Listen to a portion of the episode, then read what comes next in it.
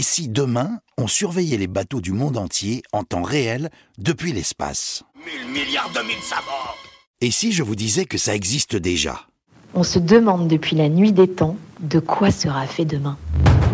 En l'an 2000, le maître sera chez lui, il parlera à ses élèves, qu'ils seront euh, chacun dans leur maison. Les trains, ils auront des, des ailes. Chaque homme aura un moteur qui se mettra dans le dos pour voler. Si le futur c'était maintenant Pourquoi pas Mais faudra m'expliquer. Ça, c'est deep. En préparant cet épisode, un chiffre m'a fait bondir. 20% des poissons pêchés dans le monde le sont de façon illégale. Ces trafics mondiaux mettent en danger nos ressources. Il y a donc un véritable intérêt écologique et économique, bien sûr, à lutter contre ce fléau, mais pas que.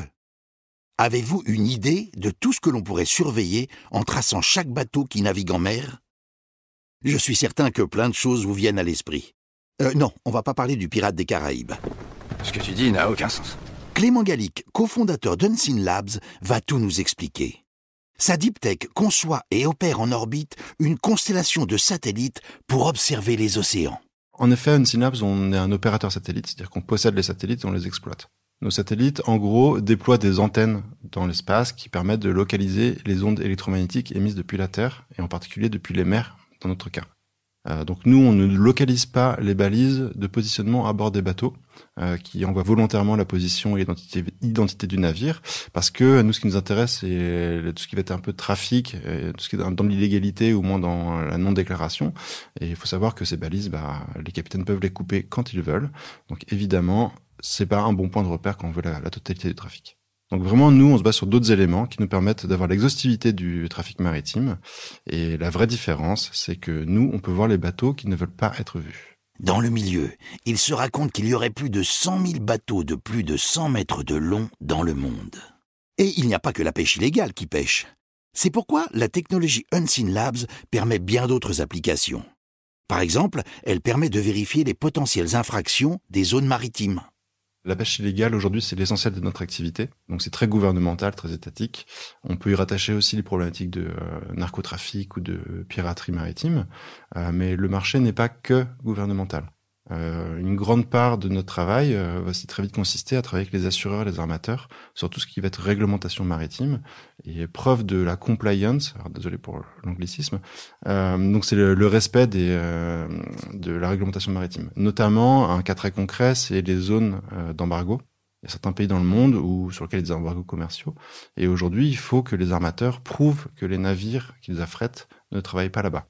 Euh, donc nous, avec notre donnée, on peut euh, valider qu'un navire, même s'il a coupé sa balise, ne va pas ou va aller dans une zone d'exclusion maritime et dans une zone de transit interdit. À l'origine de ce projet, trois frères. Trois frères sans grande équipe, avec peu d'argent mais beaucoup d'idées. Clément et Jonathan, deux ingénieurs, et Benjamin, avocat du barreau. En 2015, le trio se rend compte que ça bouge fort à l'étranger du côté de ce que l'on appelle le New Space.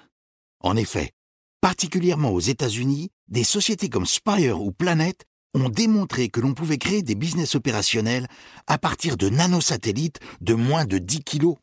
À l'époque, euh, le New Space était très timide et très peu développé en France. Il faut savoir qu'en fait, euh, il y a tout l'écosystème de développement et de création d'entreprises innovantes qui existe en France, euh, avec le support des métropoles jusqu'à l'État. Donc c'est plutôt simple, cette première partie. On savait à l'époque que c'était un projet très ambitieux.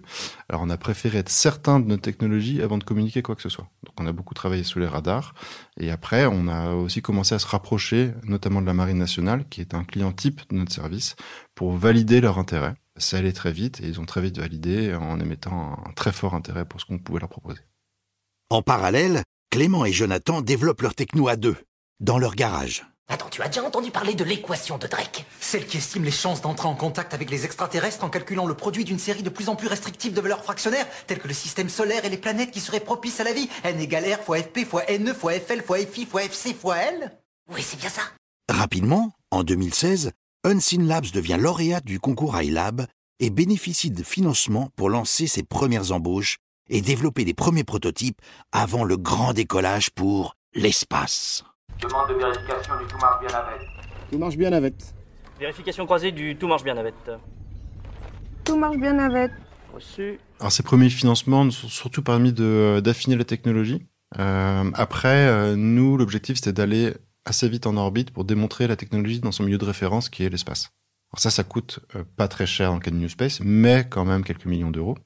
Et donc pour ça, on a dû faire une première levée de fonds en 2018, avec notamment BPI France, hein, avec le fonds Def Invest, qui était notre principal euh, actionnaire. Donc ça nous a permis d'envoyer le premier satellite en 2019 depuis la Nouvelle-Zélande, et après de démontrer que ça fonctionnait, ça fonctionnait parfaitement, et notamment la technologie, mais aussi le marché sur l'année 2020. Ça nous a permis de, euh, bah, de lancer deux nouveaux satellites en 2020, puis de faire une belle levée de fonds de 20 millions d'euros début 2021, qui euh, nous permettent de passer à l'échelle. Euh, donc en 18 mois, on a passé d'une dizaine de personnes à quasiment une trentaine, euh, et vraiment on se structure euh, comme une entreprise de croissance en France et à l'étranger. Ah tiens, au fait, comment on envoie un satellite dans l'espace? Alors c'est à la fois simple et compliqué. Alors, déjà, il faut avoir un satellite. Donc chez Unseen Labs, nous on fait l'instrument d'observation de la Terre, ça s'appelle la charge utile, et on achète le reste du satellite qui s'appelle la plateforme, c'est les panneaux solaires, les batteries, euh, les moyens de communication, à des fournisseurs. Donc aujourd'hui, euh, on travaille avec des fournisseurs européens. Ensuite, il faut trouver une fusée. Euh, des il n'y en a pas tant que ça, surtout qu'ils vont au bon endroit au bon moment. Donc là, il faut faire un peu le tour du monde pour trouver euh, le bon créneau avec le bon lanceur, aussi avec qui on a confiance et avec qui on a envie de travailler, parce qu'on parle de, projets un peu ambitieux. Euh, et en, en, parallèle de tout ça, bah, il y a la réglementation. En France, on a une réglementation euh, assez stricte, mais euh, positive. Alors, ça peut paraître bizarre, mais qui est organisée par le, le CNES, la loi des opérations spatiales, qui euh, fait qu'on doit prouver au gouvernement français qu'on ne va pas polluer ni l'espace ni la Terre avec nos satellites. C'est-à-dire qu'en moins de 25 ans, ils vont être entièrement détruits euh, en orbite, sans créer de débris euh, qui est résiduel, ni de créer de danger euh, à la fois pour la planète au niveau de la pollution ou pour les humains sur des retombées euh, sur la Terre. Depuis le lancement de Sputnik 1 en 1957, plus de 9200 satellites et 6160 étages de fusées ont été lancés dans l'espace. Rien que ça. À l'époque, il n'existait aucune disposition relative à ce qu'il fallait faire une fois qu'ils arrivaient en fin de vie, explique le site de l'Agence spatiale européenne. Leur nombre a continué à augmenter et les explosions et les collisions dans l'espace ont créé des centaines de milliers d'éclats de débris dangereux. Désormais, il existe des réglementations internationales qui soutiennent une utilisation durable de l'espace, comme par exemple le fait de concevoir les lanceurs et les véhicules spatiaux pour qu'ils perdent le moins possible d'éléments, tant au décollage que pendant l'exploitation. Mais le chemin reste encore long à parcourir.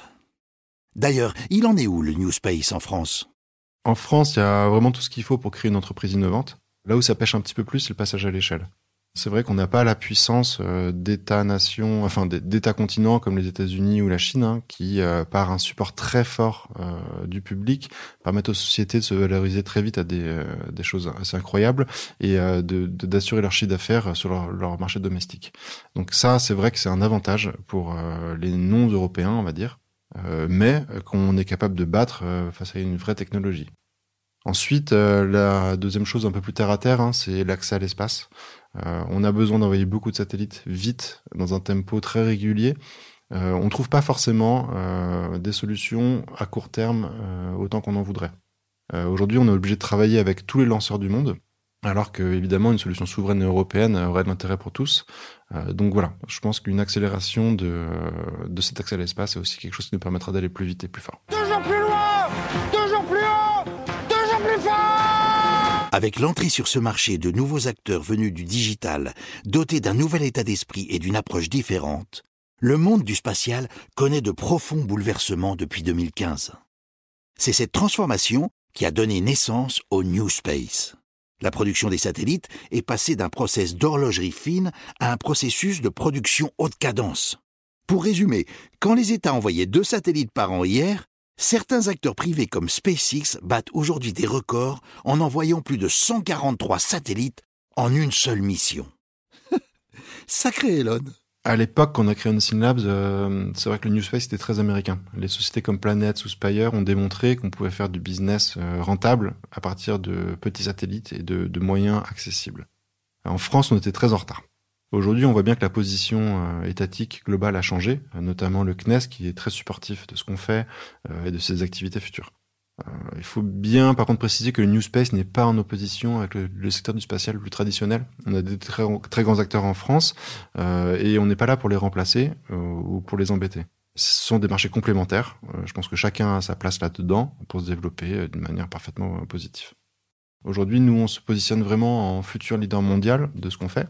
Ça va passer aussi par un soutien de l'État et de l'Europe. Avec France 2030, euh, donc c'est très récent, on, on sent bien qu'il y a une volonté très forte des administrations euh, de pousser cette filière euh, par du soutien et par des programmes ambitieux, une vision à, moyen long terme.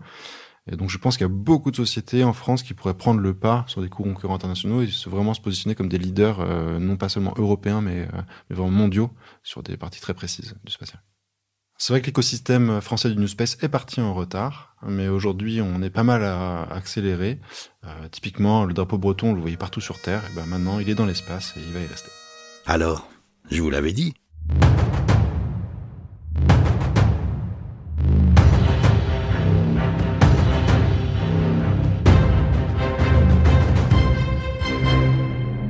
Ça, c'est Deep.